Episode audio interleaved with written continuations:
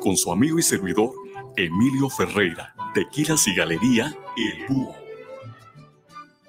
La violencia contra las mujeres es un asunto grave que compete al Estado mexicano.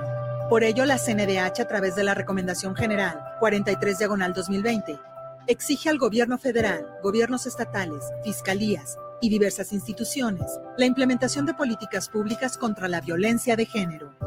Mantenemos diálogo con las víctimas para crear una vida libre de violencia. Autoridades activas, mujeres vivas. Comisión Nacional de los Derechos Humanos. Defendemos al pueblo. guanatosfm.net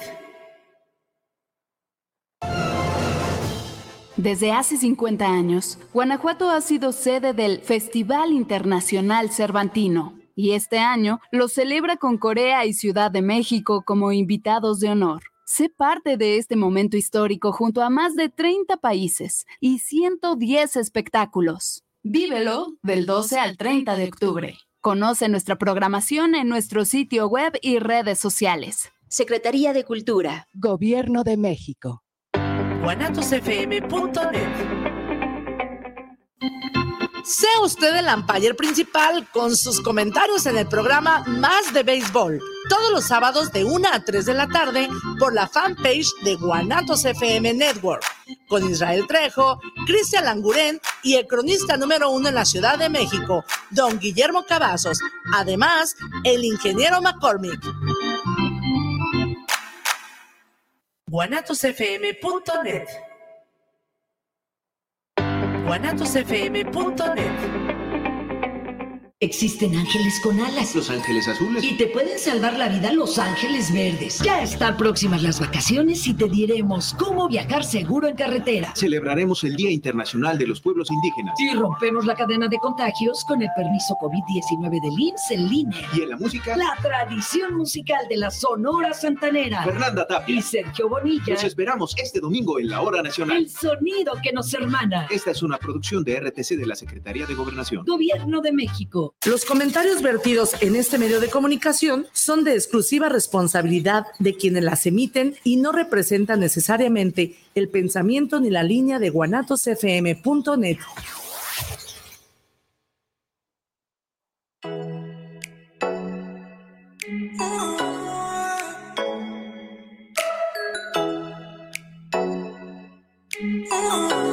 Muy buenos días. Bienvenidos, queridos ciberescuchas, a su programa Entre Amigas y un Café a través de guanatosfm.net, donde trataremos temas como la tanatología, psicología y del acontecer diario. Quédense con sus amigas Lorena y Amalia. Recuerda, estamos de corazón a corazón compartiendo emociones. Ya son las 8 de la mañana. ¡Comenzamos!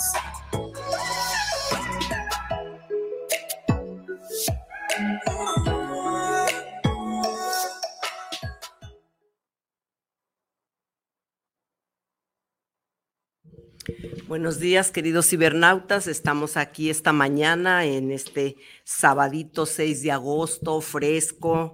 Eh, ya no amaneció lloviendo, pero nos deja una grata sensación esa lluvia que estuvo cayendo durante la noche y que nos recuerda que la naturaleza nos acompaña a cualquier hora. Y pues nosotros esta mañana les agradecemos que estén con nosotros eh, si se dan cuenta, creo que si se dan cuenta, mi querida amiga Lore no está esta mañana conmigo, no tarda en incorporarse. Nuestro invitado ya está aquí con nosotros, como lo anunciamos, es el psicólogo Hugo García Balvaneda. Y bueno, estamos listos para empezar el, el tema. Y antes de empezar, como todos los sábados, queridos cibernautas, los invitamos a que se sirvan un cafecito, un té, una bebida refrescante por si tuvieron un viernes eh, em, pues emocionante de acuerdo a su edad, a sus capacidades económicas o amorosas. Entonces, los invito a que se tomen esa bebida, ese cafecito y nos acompañemos como todos los sábados con un abrazo también, iniciando el sábado, un abrazo lleno de cariño, un abrazo donde ahora estamos proyectando el color verde y como ustedes saben, Lore es la que nos trae siempre las proyecciones de los colores y me dijo, me guardas la proyección del color, yo la quiero eh, dar a conocer esta mañana a los cibernautas y bueno, así la esperaremos a que ella nos traiga el color. Y bueno, si ustedes recuerdan el tema de hipnosis para sanar la pérdida, que es el que hemos estado anunciando, pues será tratado por un eh, gran psicólogo. Me quedé pensando, porque iba a decir un gran maestro, porque lo tuve como maestro en el diplomado que tomé inicialmente. Y bueno, eh, ahora él está de maestrante en psicología de la salud. Además, él es maestro en hipnosis clínica y terapia familiar.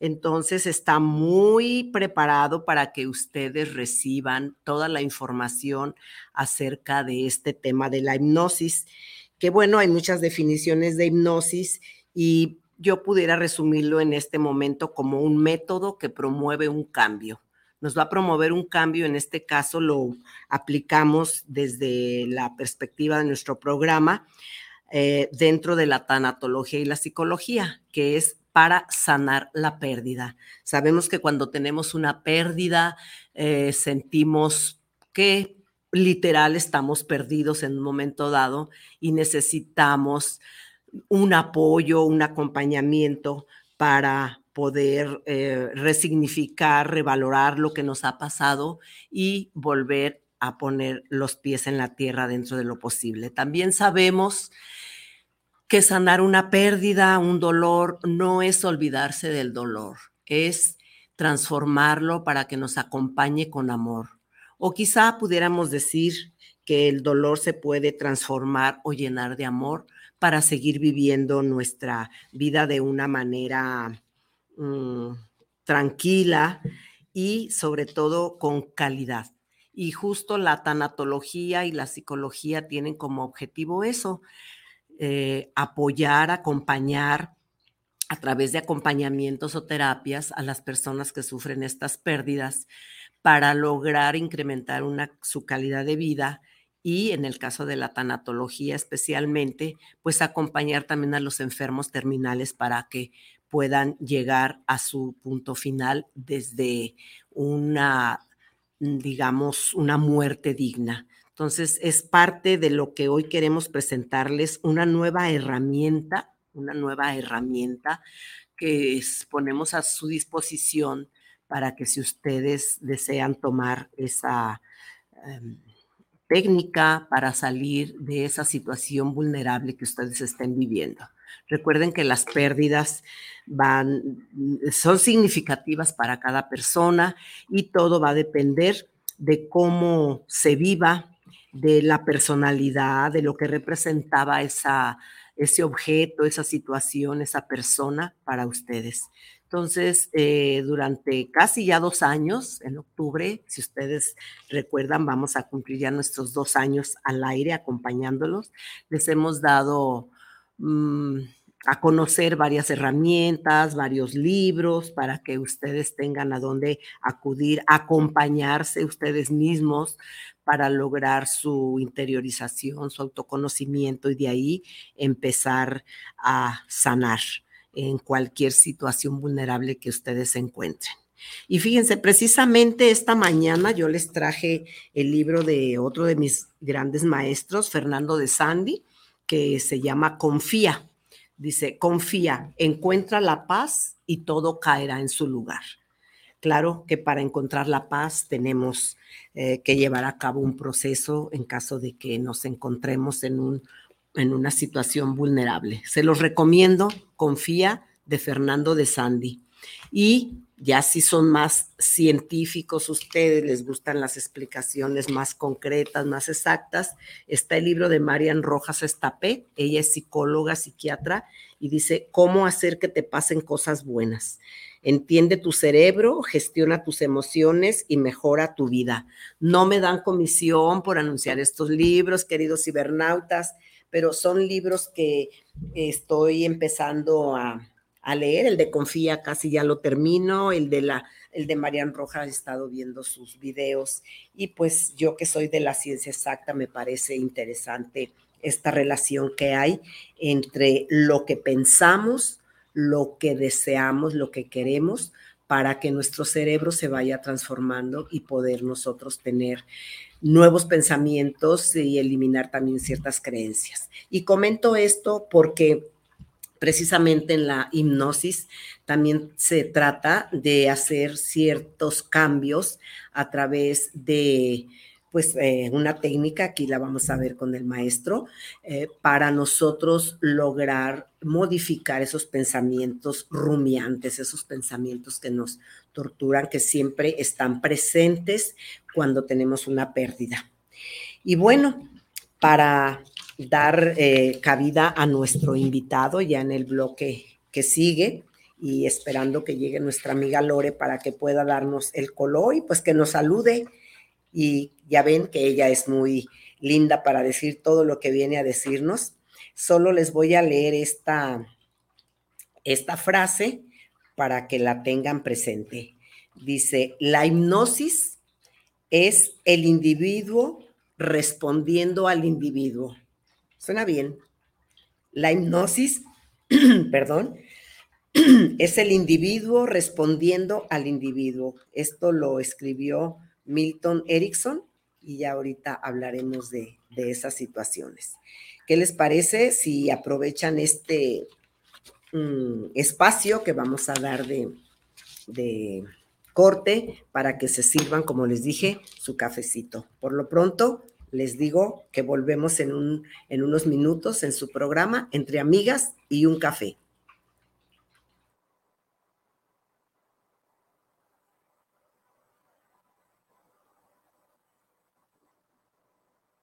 Vamos a una pausa comercial y regresamos de corazón a corazón compartiendo emociones en su programa Entre Amigas y un Café. guanatosfm.net Existen ángeles con alas. Los ángeles azules. Y te pueden salvar la vida los ángeles verdes. Ya están próximas las vacaciones y te diremos cómo viajar seguro en carretera. Celebraremos el Día Internacional de los Pueblos Indígenas. Y rompemos la cadena de contagios con el permiso COVID-19 del IMSS en línea. Y en la música. La tradición musical de la Sonora Santanera. Fernanda Tapia. Y Sergio Bonilla. Los esperamos este domingo en la Hora Nacional. El sonido que nos hermana. Esta es una producción de RTC de la Secretaría de Gobernación. Gobierno de México. Los alimentos naturales ya se vieron ganadores. Los del Atlético Chatarra son pura mala vibra. Este partido se pone chatarra. Intentan doblar a los del Club del Antojo a fuerza de ingredientes malignos. Los alimentos saludables son nuestros héroes salvadores. Recuerda revisar el etiquetado, haz ejercicio todos los días y disfruta de gran salud. Come como nosotras y ponte saludable. Pura vitamina. guanatosfm.net En esta vida, todo cambia, evoluciona. Y en Tocando lo Divino, no es la excepción. Ahora que cumplimos 15 años, nos transformamos en una mejor versión de nosotros mismos, ya que estamos viviendo lo divino, un programa con diálogos para el desarrollo personal y espiritual. Nueva emisión los miércoles a las 9 de la noche en guanatosfm.net y la fanpage de Tocando lo Divino.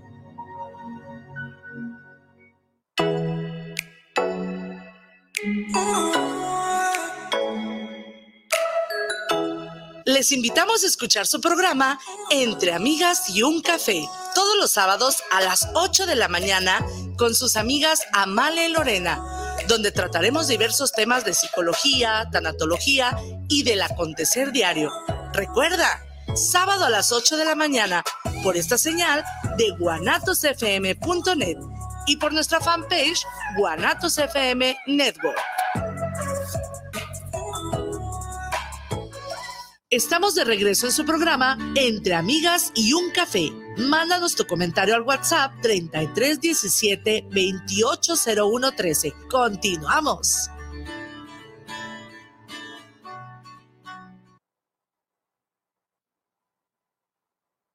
Regresamos, queridos cibernautas, Qué bueno que sigan aquí con nosotros. Les recuerdo el número para que nos envíen sus mensajes al WhatsApp 33 17 28 01 13. Y bueno, aquí ya se ve que está el invitado. Yo estoy muy bien acompañada. Como ven, es un joven, guapo, emprendedor. Además es psicólogo, maestro en hipnosis clínica y terapia familiar. Y como también les dije, es maestrante en psicología de la salud. Hugo, muchísimas gracias por haber aceptado la invitación. Muchísimas gracias a ti, gracias a, a todos, todas las que nos están escuchando. Yo encantado de, de, estar por aquí con ustedes.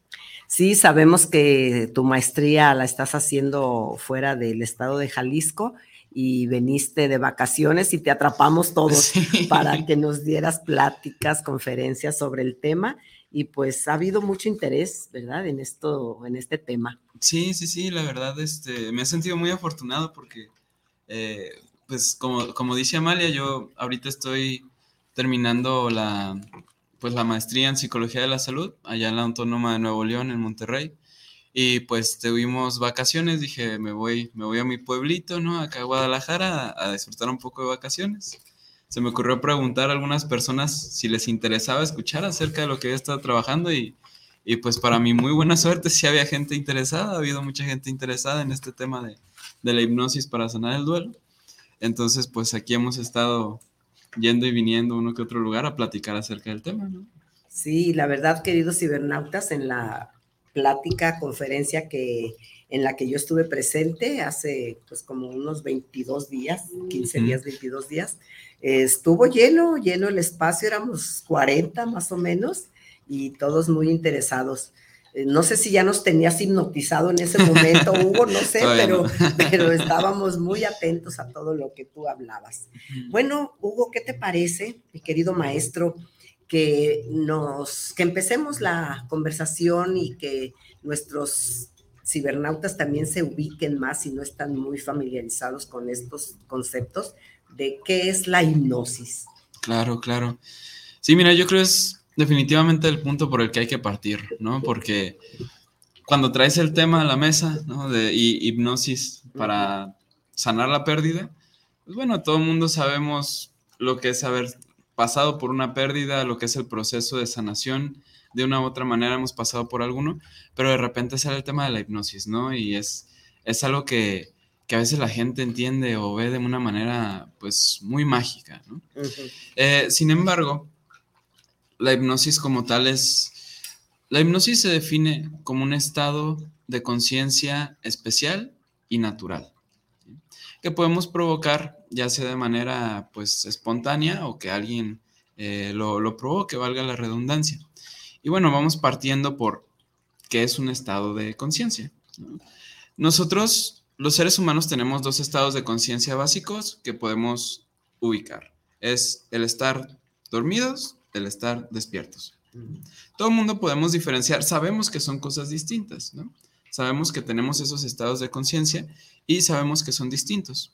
Sin embargo, eh, además de esos, de esos estados de conciencia, de estar dormido, estar despierto, tenemos otros estados de conciencia que se les llama estados de conciencia especiales o alterados, en los que mi cerebro, mi sistema nervioso, empieza a funcionar de una manera específica, se activan ciertas partes de manera específica y eso provoca que pues mi mente, mi ser, tenga ciertas características en ese momento. En el caso del estado hipnótico o estado de trance, es un estado en el que se aumenta la principal característica es que se aumenta la sugestionabilidad. En otras palabras, que la persona se vuelve más receptiva a las sugerencias.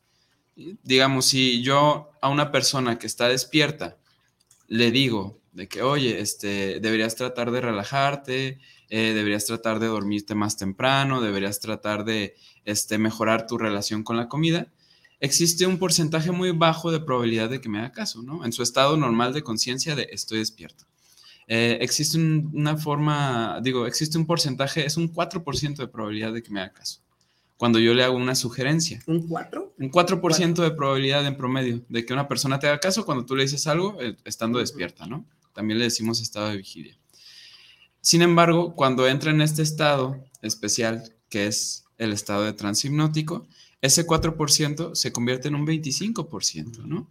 Casi seis veces más probable que la persona te haga caso si tú le haces una sugerencia, porque ojo, ojo, estoy diciendo, me vuelvo más receptivo a las sugerencias, no me vuelvo más receptivo a las órdenes, a las manipulaciones, no, no, no, es sugerencias que una persona, que, que alguien más te haga en ese estado, va a ser por casi seis veces más probable que hagas caso, siempre y cuando esa sugerencia vaya acorde a tus principios, a tus valores, a tus creencias. Yo no le puedo decir a alguien en estado hipnótico, por más profundo que sea su trance, por más bueno que sea yo eh, metiendo a alguien en ese estado especial de conciencia, yo no le puedo decir a alguien, por ejemplo, roba, si, si robar no está en el marco de valores de las personas, que en la gran mayoría de las personas el robar no está dentro de nuestro marco de valores. Si yo le digo eso y la persona, este, hay dos, hay de dos, o la persona se sale del trance, o simplemente no me hace caso. Porque te digo, eres más receptivo a las sugerencias, es la característica de este estado de conciencia, em, pero no, no te vuelves como de repente creemos por las películas, los shows y demás, ¿no? No te vuelves así como un robot a, a, la voluntad del hipnoterapeuta. No, no, no, nada más es como de, ah, ok. Este, las partes de tu mente que, que son más inconscientes dicen, ah, bueno, me hizo esta sugerencia, casi casi tengo más ganas de, de, tomarla en cuenta y si va de acuerdo a lo que yo quiero, entonces este, voy a hacer más caso. Como sería el caso cuando trabajamos, no sé, eh, ya sea desde hipnosis para sanar el proceso de duelo, ¿no? Como alguna sugerencia que yo pudiera hacer en este estado especial de conciencia sería, este, perdónate, ¿no? Eh, da las gracias a la persona que falleció. Este, otras sugerencias pudieran ser, mm, despídete, duerme, despídete, despídete, ¿no? De, despídete, conéctate con la experiencia de una manera segura, de una manera saludable, para que puedas terminar de, de integrar esa pérdida, ¿no? Otro ejemplo sería pues la hipnosis para dejar de fumar. ¿no? Si tú le dices a alguien deberías dejar de fumar, probablemente la persona te diga, ah, hay gente que te dice, pues sí, debería, ¿no? Te contesta Pero, con su 4%. Con su 4%. Pero ya si lo haces en estado sí. de trance, pues ya es más probable que diga, ah, ok, pues le voy a empezar a bajar, ¿no? Uh -huh. Y ahí nos vamos de, junto, utilizando pues esta capacidad, ¿no? Para asegurarnos de que sea, de que este proceso vaya más rápido que además de que la persona se vuelve más receptiva a las sugerencias, se vuelve más creativa, tenemos un poco más de acceso a ciertas memorias, podemos modificar algunas cuestiones de percepción. ¿no? Por ejemplo, siguiendo esta cuestión del, no sé, del dejar de fumar, ¿no? O de el cambiar los hábitos alimenticios. O esta parte que hablábamos de, de perdónate, ¿no? De agradece, de despídete.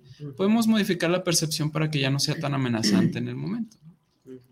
Entonces, eh, ahí es cuando entramos en lo que se le llama hipnosis clínica, que la hipnosis clínica ya es, utilizas una intervención, técnicas psicoterapéuticas, ¿no? O técnicas terapéuticas, y aprovechas que en la hipnosis tienes más creatividad, eres más receptivo, tienes más capacidad de entrar a memorias, demás, demás. Todas estas cualidades que te estoy comentando las aprovechamos para que la terapia que está recibiendo la persona sea mucho más efectiva y sea más rápida y sea más natural.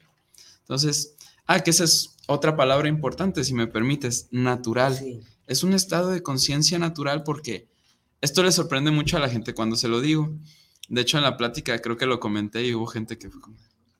Eh, todos, todas las personas, todo ser humano entramos en estado de trance hipnótico todos los días, ¿sí?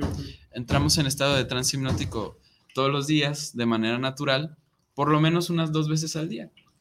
De hecho, los estudios nos dicen que hay un promedio de cada hora 45 entramos en un pequeño estado de trance hipnótico. Y permítanme demostrarles o decirles cuándo han entrado en trance para que pues no me digan de que no, no, no, espérate, yo nunca he entrado en trance, ¿de qué hablas? A mí nunca me han dormido. ¿Vienes en trance o vienes? Esta es tu taza. Ay, muchas gracias. No te preocupes, tal? Lore. Bienvenida, ¿Qué tal, amiga. Lore? Bienvenida. Lo bueno Buenos es que días. ya estás aquí, preciosa. Tranquila. Sí, Bienvenida, no, no, ¿verdad, queridos cibernautas? Sí, justo vamos a hablar de cómo, que, que, que cada 45 minutos. De cada hora 45 más o menos estamos entrando en trance. Les estaba platicando como la parte natural, ¿no? De, de este estado de, de conciencia. Pero primero, Lore, ¿cómo estás? Ver, Muy bien, cuéntanos. gracias. Buenos días. Un placer estar aquí. bueno Una verte. disculpa por el retraso a todos, a ti, Hugo, Amalia, No, no, a nuestro público ahí. Siempre estás aquí. Siempre estás aquí, aunque no llegues. De corazón a corazón. De corazón a Así corazón. es. Muchas gracias. Lindo día. Sí, no, lindo día. Entonces, bueno, em, como les comentaba, más o menos cada hora 45, pero aquí les va. Quiero, y este es, es mi ejemplo favorito porque todo el mundo se puede identificar. Imaginémonos que vamos en carretera, ¿no? Vamos camino al trabajo, no vamos conduciendo y, y pues lo normal es que a veces como que se acabe la plática, estés escuchando música, pero pues te quedas viendo al horizonte, ¿no? Así, de repente como que volteas a la ventana y te quedas viendo ahí el horizonte y pues te vas, ¿no? Te, te quedas ida, te quedas ida como quien dice y de repente es como que, ay, me fui, ¿no? Como que me fui. Ese momento de me fui, ¿no? Ese momento de me quedé ido viendo el horizonte. Eh, que alguien por favor nos mande un mensaje si nunca en su vida le ha pasado. Para anotarlo. para, para anotarlo, para hacer un estudio, por favor. Me acaba de pasar. Sí, pues a- ahí tienen, o sea, nos ocurre. En ese momento entramos en trance hipnótico. Ese es un momento de trance hipnótico. Cuando, cuando me quedo ido, entro en trance hipnótico y, y les digo, mi cerebro empieza a funcionar de esta manera específica y tengo todas estas cualidades mentales en el momento. Lo que pasa es que normalmente no lo nombramos de esa manera, no decimos, ay, entré en trance. No decimos, me quedé ido o se me fue la onda o, o me fui, ¿no? Pero no decimos, entré en trance. Cuando, pues el término, un término que pudiéramos usar justamente es, eh, entré, o sea, entré en trance, entré en estado hipnótico en ese momento, ¿sí? Y, y- y nuevamente tampoco es como que en el camión de repente vayas viendo al horizonte o en la carretera y de repente llega tu terapeuta a decirte, ah, vamos a aprovechar que estás en trance, ¿no? No, simplemente te vas y te regresas. Pero, pero pues es algo que universalmente le, le puede, le pasa a todo el mundo. Y no reconocemos. Y, no, lo, no lo reconocemos en ese momento, pero pues pasa. O también, por ejemplo, eh, otro ejemplo que me gusta mucho es de que, no sé, estoy en mi casa, me, estoy en mi casa en la sala y me subo al segundo piso o, o, o me voy al cuarto y me regreso a la sala y digo, ¿a qué me fui? Dije, ay, fui por una pluma o fui por un vaso o fui por un libro y regreso sin nada. Es como de, ay, se me, igual como que me fui, ¿no? Me, me distraje o algo eh, y se me olvidó a lo que iba y regreso y no tengo la pluma, ¿no? Ese momento de me distraje, se me fue la onda y demás, nuevamente es, entro en trance hipnótico. Y es algo que nos pasa a todo el mundo y nos pasa de manera natural y no es como que llegue alguien y te diga, mira este reloj, o como que llegue alguien y te diga, tómate este medicamento para... No, no, no, nos pasa de manera natural. Y, se hace esto por como una protección también del, del cerebro para liberarse en un momento dado de, del exterior o por qué se, se da de manera natural. Ah, ok, ok. Este, Perdón, a lo mejor sí, no, no. estoy desviando el punto y... No, no, no, no, no, para nada, para nada. Este, eh, el cerebro, por naturaleza, necesita estar eh, cambiando, por decir, eh, la, la forma en la que está funcionando, porque eh, si, si funciona de una manera específica por mucho tiempo, se, se cansa. ¿sí? Vamos a decir, tenemos, digamos, el aprendizaje, ¿no? Tenemos dos formas básicas de funcionar y también de, trabajar, ¿no? La forma focalizada, que es, de repente hay cierta actividad en partes específicas del cerebro, ¿no? Que nos sirven como para enfocarnos en, en una labor en específico, ¿no? Estoy diseñando el guion para el programa de radio, ¿no? O estoy eh, preparando el trabajo para el día y estoy focalizada, ¿no? Estoy concentrada. Pero si el cerebro pasa demasiado tiempo en ese, en ese estado específico, eh, se cansa, ¿no? Entonces necesita pasar a un estado que, a otro tipo de estado que se les llama estados difusos, ¿no? Que en lugar de que se active una parte específica para concentrarse, se activan diferentes y se conectan y es cuando dices, ah, me siento como más, este, como más ah, abierta, ¿no? Como más relajada. Y a veces la- el entrar en trance hipnótico es una forma del cerebro como de relajarse tantito, ¿no? Dejar ese estado de focalización y, y- y eso le sirve al cerebro como para regenerarse, porque justamente entras en... El cerebro, ustedes saben, funciona con electricidad y con químicos, ¿no? Y la electricidad sigue ciertos ritmos y hay unos ritmos que son de recuperación-sanación. Eh, en el caso de, de, la hipnosis, justamente se activan estos ritmos de recuperación-sanación. Y les digo, de repente son momentitos, pero es como, como un descanso del cerebro, ¿no? Como cuando estás haciendo tu ejercicio y te tomas tus 30 segundos, tu minuto así como para descansar, dejar que el músculo recupere y luego otra vez puedes volver a concentrarte en la actividad. Esa sería una, esa sería una de las funciones, por ejemplo, que pueda entrar en el, en el trance hipnótico naturalmente.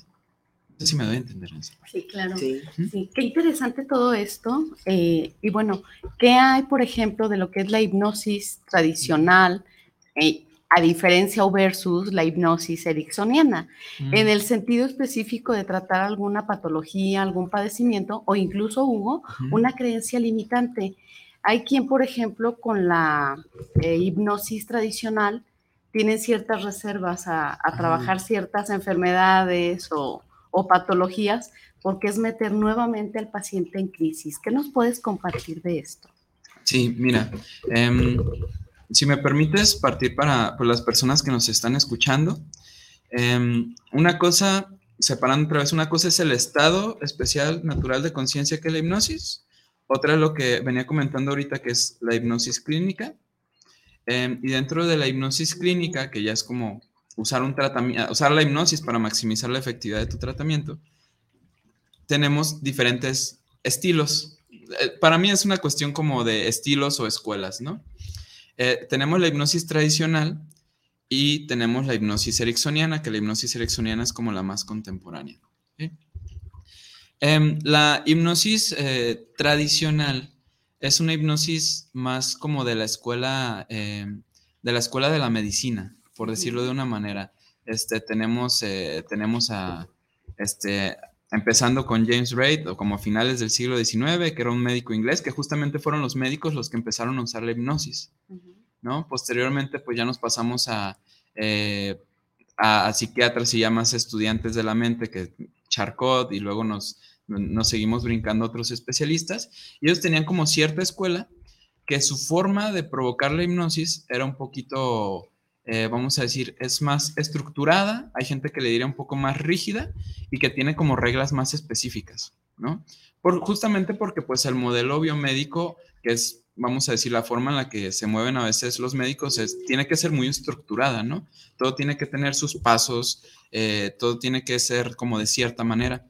Sin embargo, en el siglo XX llega Milton Erickson, que Milton Erickson eh, era lo que le decían un mago de la terapia, ¿no? Uno de los grandes eh, psicoterapeutas de, nuestra época. Y Milton Erickson, a través de sus experiencias de vida, se da cuenta de pues muchas cuestiones de, la hipnosis y él empieza a tener un estilo de hipnosis más, se le llama más naturista y este, una aproximación más, más natural y más espontánea a la hipnosis.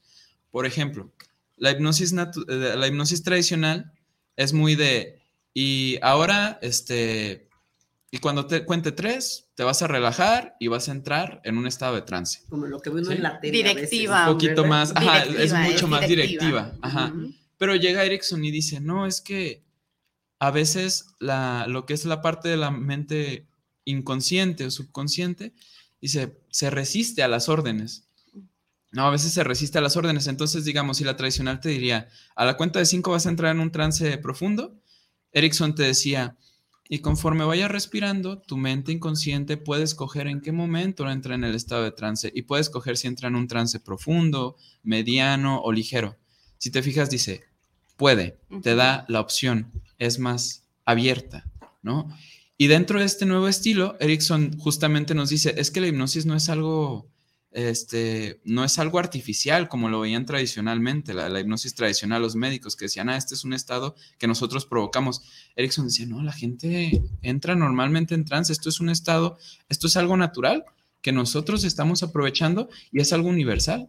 La hipnosis tradicional, por ejemplo, tiene como ciertas reglas de que este, dependiendo de tu tipo de cara, dependiendo de tu género, dependiendo de tu raza, eres más o menos susceptible, que si hay ciertos estudios por ahí, pero por decir la, este, la hipnosis tradicional dice que no todo el mundo lo puedes hipnotizar. La hipnosis ericksoniana, como dice, es naturista, dice, pues sí, todo el mundo entra en trance, entonces a todo el mundo podemos hipnotizar y a todo el mundo lo podemos trabajar con eso. Entonces es más como esta cuestión de, este, de, la, de la escuela, el estilo, la tradición que los maestros de, de ese estilo de hipnosis nos ha traído. Correcto, entonces pudiéramos decir que como bien dijo Erickson en un momento dado, todos traemos esta habilidad, todos tenemos este kit o mochila o como queramos llamarle, en donde solamente quizá necesitamos o acudimos con un guía para que nos despierte o nos lleve literal de la mano, pero a nuestro propio ritmo. Y Sí, sí, nosotros sí. darnos cuenta que somos capaces de lograr desaprender ciertas cosas o ciertas enfermedades, quitarlas, pero sí, por supuesto, de la mano de un experto. Sí, yo leía que, que en la hipnosis mm, erickson- ericksoniana, mm, precisamente eh, quien te va a guiar en eso utiliza metáforas. Sí, sí, sí. Ah, es, es bien padre porque, Sí. ay, déjenme les Sí. cuento. Es que, es que Erickson era todo, todo un personaje, ¿no? Y, y él te contaba cuentos. Es que los cuentos son muy, eh, los cuentos, las metáforas eh, son muy hipnóticos, ¿sí? Literalmente son una forma en la que las personas pues entramos en diferentes estados de conciencia, pero de una manera tan, pues sí, sí, sí, literalmente tan, tan natural. Erickson lo hacía de tal manera que en sus últimos años, este, pues lo, lo que, lo que se cuentan sus alumnos es que en sus últimos años daba talleres para enseñar a la gente hipnosis, ¿no? Y pues ya llegabas tú como profesional y pagabas pues tu buen dinerito porque era en Estados Unidos y en Estados Unidos ya ven que los cursos pues no son exactamente baratos, ¿no? Al contrario.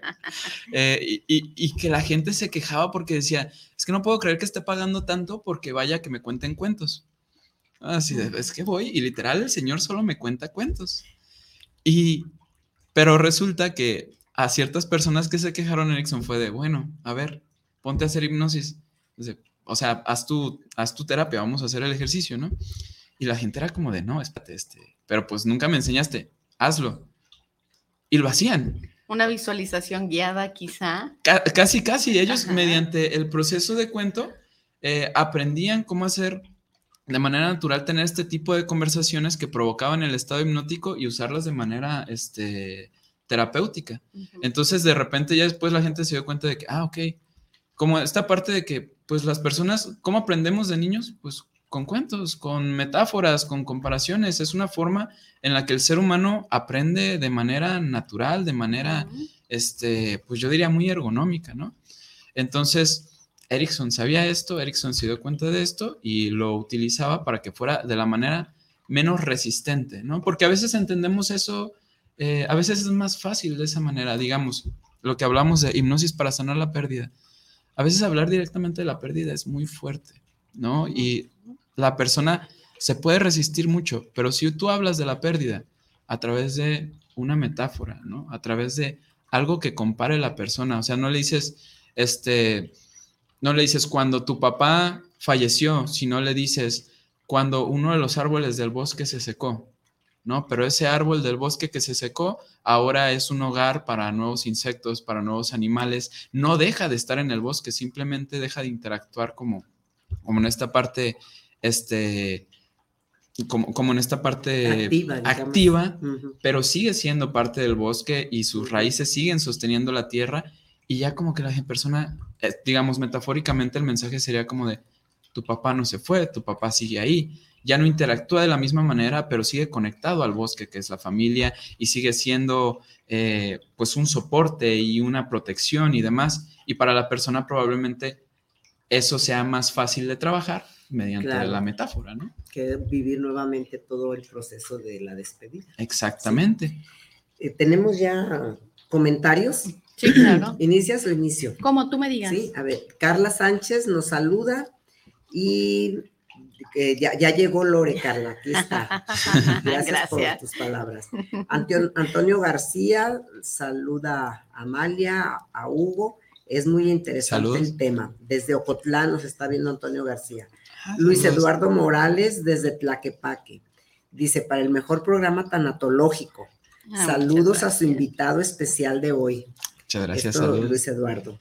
La señora Silvia Rodríguez, saludos al programa. Nos escucha en la colonia Atlas y pregunta, ¿la hipnosis la podemos tomar como regresión? Javier Godoy, saludos desde la Ciudad de México para las conductoras y a Hugo, escuchando el tema sobre la hipnosis. Ramón Avilés, saludos al programa desde San José, California. Y eh, un gran saludo para las panelistas y a su invitado. ¿Con la hipnosis podemos curar un duelo? Ya, por ahí se mencionó. Entonces, de si es una regresión, la dejamos pendiente mientras Lore nos... Gracias. Sí, está mi querida Moni, Moni Moreno. Abrazos hermosos y lista para el programa. Es un gran ser humano, Hugo. ¿Y a qué hora sales al pan? Muy bien, gracias. Bueno, ya le dije guapo y ya Moni le está preguntando la hora de la salida al pan. Sí, Julia Angélica Larios, también buenos días, muy interesante tema, excelente invitado. Al maestro Hugo, saludos y se le extraña a Lore. Ah, muchas gracias, mi querida Julia, aquí estamos. Maru Díaz, queridos Amalia y Hugo, gracias por compartir información valiosa, herramienta terapéuticamente. Nancy Montaño, Eva María Carrión y bueno, Filomeno Gutiérrez también nos está acompañando esta mañana. Perfecto, ¿no? Pues, pues muchos saludos a todos y todas. Ay, qué padre de, de, todos los lados que nos están escuchando, ¿no? Qué emoción. Sí, sí. ya les hemos dicho cuando nos escriben de Vallarta o de lugares así muy, muy este, apetecibles, pues invítenos y desde allá transmitimos. Sí, Entonces, pues lo que nos pregunta de, de si se, se, puede tomar como regresión eh, la hipnosis. Sí, sí, miren. Em, para empezar, algo, otra cosa que me gusta de la hipnosis ericksoniana es que es em, solo hacemos las cosas cuando son necesarias. ¿Sí? Em, por decir, sí podemos hacer regresiones, eh, porque tenemos, como les comentaba, esta tenemos mayor capacidad, dependiendo del caso, pero de entrar como a ciertas, eh, de conectar con ciertas memorias, ¿no? Eh, la regresión se hace cuando se necesita, generalmente cuando hay algún problema, algún trauma, y tienes que trabajar eso en específico, entras en estado de trance, permites que la persona conecte con aquellos recuerdos, eh, con aquella parte de su ser que está pues lastimada, herida, que ha sufrido el trauma, y trabajas justamente para, para sanarlo. Digo solamente cuando es necesario, no todas las veces que vas a entrar en trance, de hecho la gran mayoría de veces que yo meto a alguien en trance, no hacemos algún tipo de regresión, porque a veces como que hay esa, esa liga. Pero si es necesario, claro que se puede hacer y de hecho resulta muy efectivo para trabajar traumas. Incluso hay quien lo pide o pide la regresión, mi querida Amalia Hugo, cuando hay sospecha de abuso sexual. Sí. Eh, aquí precisamente es donde entraba mi pregunta de hace un ratito, ¿no? En donde qué tan conveniente es incluso para el paciente llevarlo a esta regresión, hacer contacto nuevamente con este acontecimiento traumático para él en ese sentido es que, yo comparaba de alguna manera los beneficios que, nos trae Ericsson y en cuanto a la diferencia de, lo tradicional. Sí, sí, sí. Em, aquí, por ejemplo,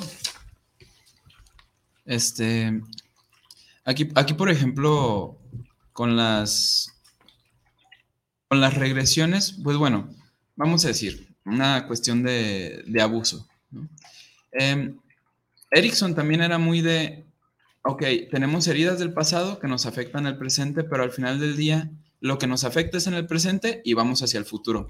También era, tenía una orientación, este, pues muy hacia presente-futuro, no era tanto de meternos al pasado, porque Erickson decía, sí, a pesar de que, de que la herida se haya generado, no sé, cuando tenía 10 años, eh, si ahorita tengo 40 años, 50 años, pues tiene que haber factores alrededor que mantengan, que la mantengan como un problema. Eh, entonces, si trabajo esos factores, una cosa es dónde se originó y otra cosa es que la mantiene. Entonces, Erickson era más de, es más importante que la mantiene presente y vamos a trabajar esas cosas que se mantienen presentes. Si nos tenemos que regresar, lo hacemos de manera segura. ¿Sí? Que lo que comentábamos, ¿no? Las metáforas muchas veces son más seguras que hablar de manera directa. Aunque les digo, depende este, vaya, depende mucho del caso y las necesidades. Va a haber gente que necesita regresar, pero va a haber gente que no va a ser necesario, que es como de, ok, trabajo el cómo me mueve, cómo me afecta el día de hoy, cuáles son los factores alrededor, y ya de aquí sigo para adelante, ¿no? Porque mi vida es hoy y voy hacia allá, a pesar de que vengo de acá. Entonces, pues ese lado es, el de las regresiones. No va a depender del caso, la persona, las necesidades, pero como pues toda herramienta, ¿verdad? Como toda Sí, herramienta. que, se, que se utiliza va a depender mucho, por eso hay una variedad infinita de, herramientas y que pues a la persona que ustedes acuden, queridos cibernautas, una vez que eh, platica con ustedes, se realiza una breve inspección, vamos a llamarle así, de su situación, de su personalidad, se elige. Y como también dice Lore, en ocasiones la misma persona lo pide, Sí, lo sí, sí. pide y también se valora, como bien lo has dicho, Hugo. Claro, claro. porque pues eh, es una responsabilidad muy grande porque aunque sea solo sugerir eh, a la persona a que haga tal o cual cosa, es una responsabilidad enorme. Completamente, y justamente por eso es importante que lo que se practique es hipnosis clínica, ¿sí? Porque, repito, es hacer una intervención psicoterapéutica usando la hipnosis. No estás nada más metiéndote ahí por nomás, o sea, tienes todo un modelo y una estrategia psicoterapéutica, eh, pues generalmente lo que es, los modelos psicoterapéuticos están basados en evidencia. No, no es nada más como de, ay, de acuerdo a mi experiencia o de acuerdo a lo que me platicó fulana. No, es como hubo, ha habido varios estudios alrededor del mundo que han seguido este modelo o que han seguido esta, pro- esta propuesta, lo hemos probado con diferentes poblaciones y de acuerdo a, las mediciones que se han hecho, resulta ser efectivo. Sí, entonces por eso es importante, porque no estás entrando nada más como al trauma usando la hipnosis y a ver cómo me va. No, traes toda la Mm, preparación y toda la estrategia psicoterapéutica detrás. Y eso es, eso es lo, lo- lo importante y la gran diferencia de... Es por eso que hacemos hipnosis clínica, no nada más la hipnosis y a ver a, qué, a dónde nos lleva. ¿no? Que, que ahí trae la diferencia entre un profesional y un charlatán, tristemente, Ah, sí. como en cualquier profesión, ¿verdad? Sí, que generalmente hay quien ve lo que es la hipnosis y ven el péndulo, ¿no? Sí. Ah, esto, esto nos lleva a que nos platiques Sí. de los mitos. Sí, Ay, de los Hugo. mitos. Yo, yo que fui a, a- a la plática ahí de, de- Sí, claro. con- que organizó nuestra compañera Julia. Julia, buenos días si nos estás viendo. Eh, cuando es- explicaste los mitos, ah, yo todos palomeé, todo eso yo creía. Vamos viendo, a ver, queridos cibernautas, chequen. Sí, sí, sí. A, a ver, bueno, pues yo creo el mito más importante es este de que la persona se vuelve un títere, ¿no? Y eso viene mucho como de las películas y de los shows. Eh, es completamente un mito. Eh, hay algo que es la hipnosis de show, que es una cosa aparte de la terapéutica, que es justamente, es, es como hacer un show de magia, ¿no? Este, de que todo ese rollo de duérmase y ahora haga esto y demás. Este, es un, quiero que le quede claro a la gente que es un show, que lo preparan desde antes, que es como un show de magia, ¿no? Tú vas y justamente el mago se encarga de que parezca que, que está apareciendo la carta de la nada y que, la, y que todo lo, sal- lo saca de- del aire y que, y que convierte sus pensamientos en magia y que te lee la mente y demás. Pero al final no es eso, él solo está haciendo este, que parezca que tiene magia para que a ti te entretenga, te dé morbo y le compres más boletos, ¿no? Pero en realidad es una serie de, de- de trucos que está haciendo para que parezca que sí tiene magia. Entonces en los shows quieren hacer que parezca que son títeres, pero pues la verdad es que no te muestran, por ejemplo, que seleccionaron a la gente desde antes, ya los tienen trabajados, ¿no? Y, que también yo de repente les comentaba en los grupos así de que, ay, hay gente que me dice, es que me da miedo que me hagas ladrar como perro. Yo digo, bueno, yo no necesito meterte en trance para eso, ¿no? Yo te puedo decir, vamos a hacer un ejercicio en el que vamos a jugar a ser niños que están jugando a ser animales y esto te va a servir para conectar con tu niño interno y lo vas a hacer con mucho gusto y vas a estar ladrando como perro y en ningún momento te tengo que meter en trance. ¿Por qué? Porque fue una sugerencia que de acuerdo al contexto tú dijiste, ah, esto no se cruza con mis valores, puedo ladrar como perro y no pasa nada, ¿no?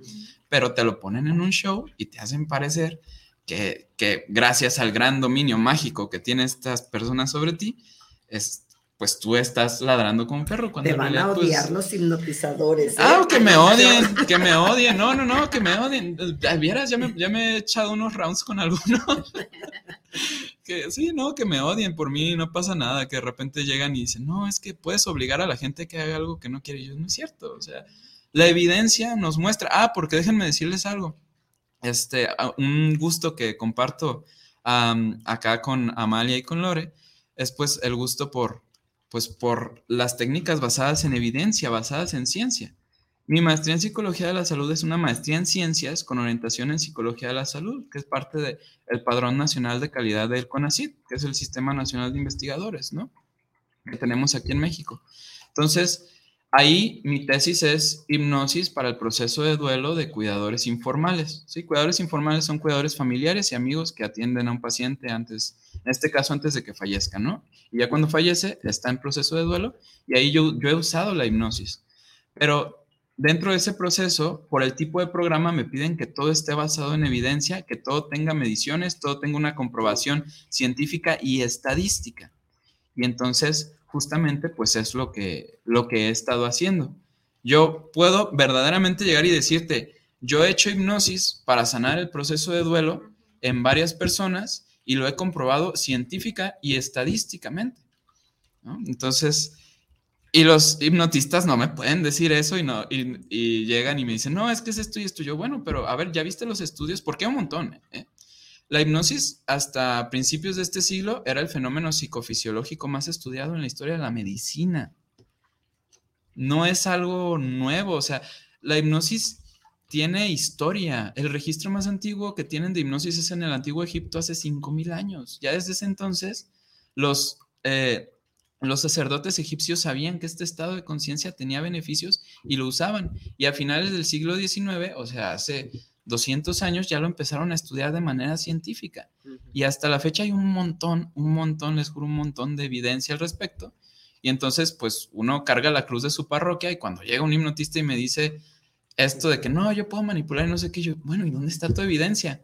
No, pues este, yo he atendido a 500 personas. Ah, pues yo ya leí si quieres, yo hoy te leo 10 estudios y en esos 10 estudios va a haber 5 mil personas estudiadas de una manera precisa que tú no has hecho, ¿no? Entonces, pues, ¿qué, me, me, vas a andar diciendo, no? Yo no tengo problema, yo me pongo el round con los hipnotistas ahí.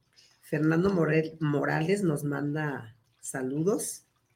Eh, también Vanessa Díaz dice a Hugo también, qué padre tema tienen y que aclaran todos los tipos de dudas sobre la hipnosis. Gracias, Vanessa. Héctor Daniel Rubio, saludos para el programa y una felicitación por llevar estos temas derivados de la tanatología y de la psicología también. Sí, sí, sí, pues ya ves ahí se, se, entrelazan en muchos lados. Sí, qué interesante. También otro de los mitos que nos mencionabas, Hugo, era de que eh, la gente decía, no, no, la hipnosis es solo para los débiles. Ah, sí, sí. Que, los que no tienen fuerza en su mente y que por eso los hipnotizan. Sí. Sí. Ay, perdón, que fíjate que es un, este, es un mito que está hacia ambos lados. Hay gente que dice, solamente puedes hipnotizar al débil y hay gente que dice, solo aquellos con un nivel elevado de conciencia pueden entrar en estos estados eh, alterados de, de la mente, ¿no? volvemos a lo mismo, es completamente falso. Eh, el entrar en trance, de hecho, desde la perspectiva ericksoniana lo vemos como una habilidad. Es como cuando empiezas a meditar. No todo el mundo va a poder meditar con la misma profundidad, el mismo tiempo. De hecho, es complicado. Aprender a meditar bien es complicado y lleva su tiempo. Sin embargo, mientras mejor seas para entrar en este estado de meditación, para relajarte, más beneficios va a tener para tu salud. Entonces es una habilidad, no es una desventaja, no es una debilidad. Les digo, para empezar, todos podemos entrar y generalmente mientras más lo practicas, tus trances pueden ser más profundos si lo necesitas y más efectivos. Entonces, no, no, no, que no me vengan que los débiles, que los... No, no, no, es, todos entramos y lo podemos ir haciendo mejor conforme lo practiquemos. ¿Cómo ves, Lore? Pues dentro de los mitos, ¿no? Sí. Sí, sí, sí, sí. También el, otro mito era de que, mm, que se pierde la conciencia totalmente. Ah, hay, hay, gente que se siente mucho más consciente estando en estado de trance. Porque por decir, cuando estoy en estado de trance, generalmente llevo mi foco hacia mí. Dejo lo, podemos hacer trance activo, ¿no? Que es lo que harían los deportistas. Los deportistas buscan entrar en un estado de trance porque les permite concentrarse, les permite fluir.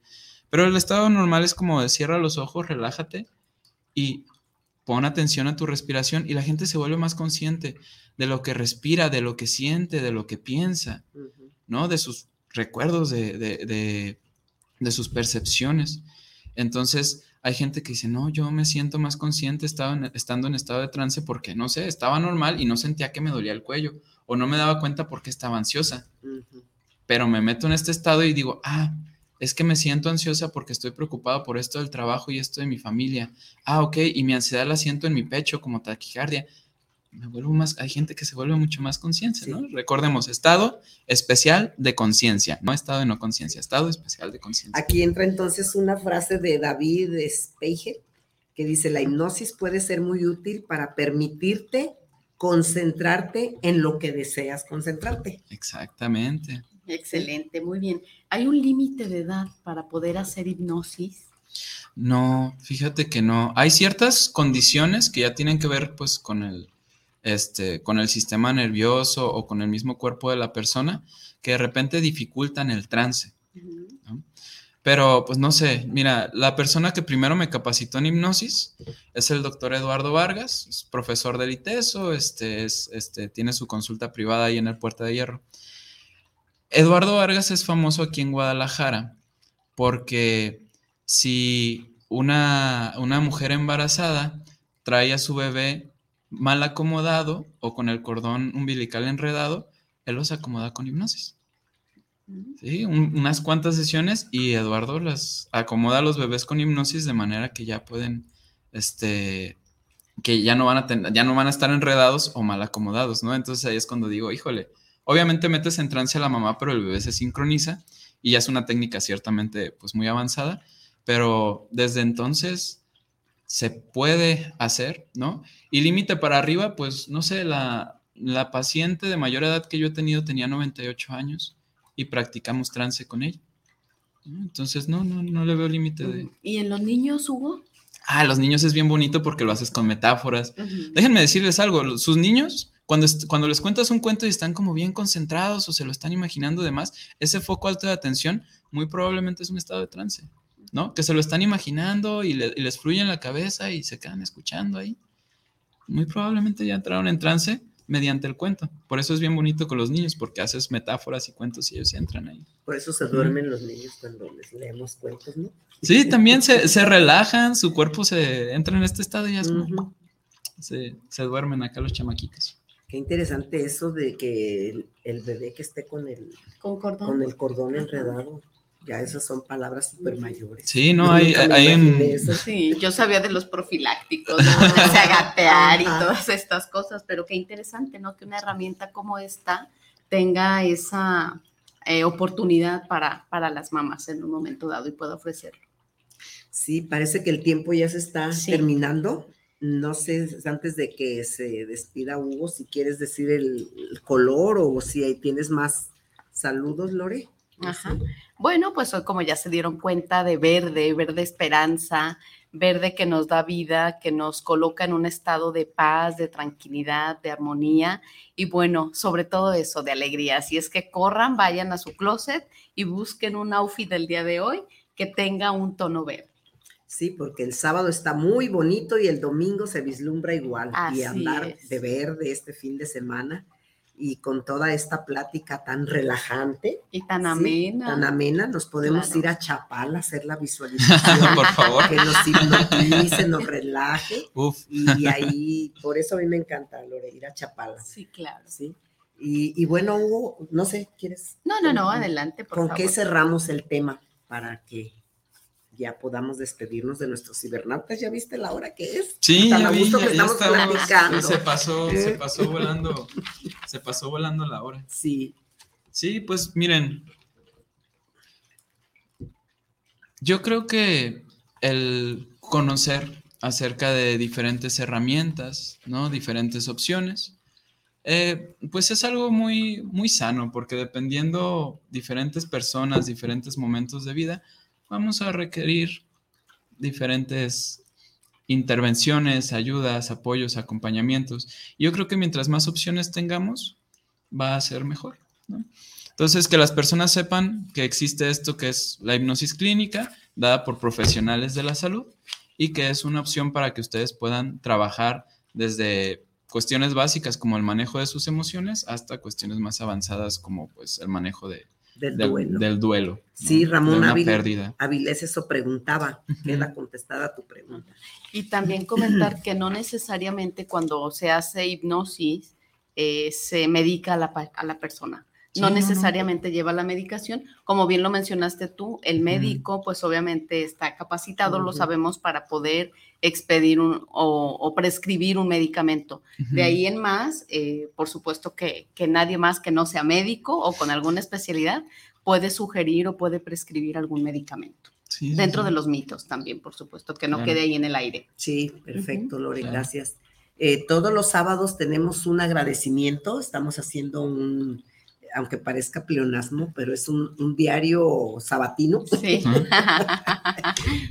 un agradecimiento. ¿Qué te gustaría agradecer esta mañana, a ti? ¿Qué me gustaría agradecer? Em, ¿Así, abiertamente? Sí, lo que seas, lo que tú quieras. Ok. Em, miren, al rato este, agarro carretera para Monterrey. Entonces, la verdad estoy muy agradecido de poder haber estado aquí en, en Guadalajara, ¿no? Con, en mi ciudad, con mi gente, disfrutando estas, pues estas pláticas tan amenas. Créanme que uno aprende a valorar muchísimo lo que tiene cuando, cuando está lejos. Entonces, verdaderamente estoy muy agradecido de haber estado aquí durante estas semanas. Pues Qué bueno, pues que tengas un feliz retorno. Muchas gracias. Y que pronto, eh, ¿cuándo terminas tu maestría? Termino, eh, termino en diciembre, me devuelvo para acá, para Guadalajara, pero de mientras, si necesitan algo o, igual, si los que están escuchando me quieren mandar mensaje, contactar algo, eh, pues en mis redes estoy como Hugo Valvaneda, ¿sí? Hugo Val, es, o sea, Valvaneda es Val, Val, perdón, B grande Val, B chica Vaneda. O también pues a mi celular, mándenme un mensaje, tengo el celular del trabajo, 33 14 52 07 35. Y pues ahí estamos a la orden. Muchas gracias, Hugo. Con mucho cariño te recibimos y te despedimos. Que tengas gracias viaje. a ustedes. Gracias, por haber estado aquí. Y bueno, este fue su programa Entre Amigas y, un, café. Nos, vemos, el próximo Hasta sábado. la próxima. Gracias.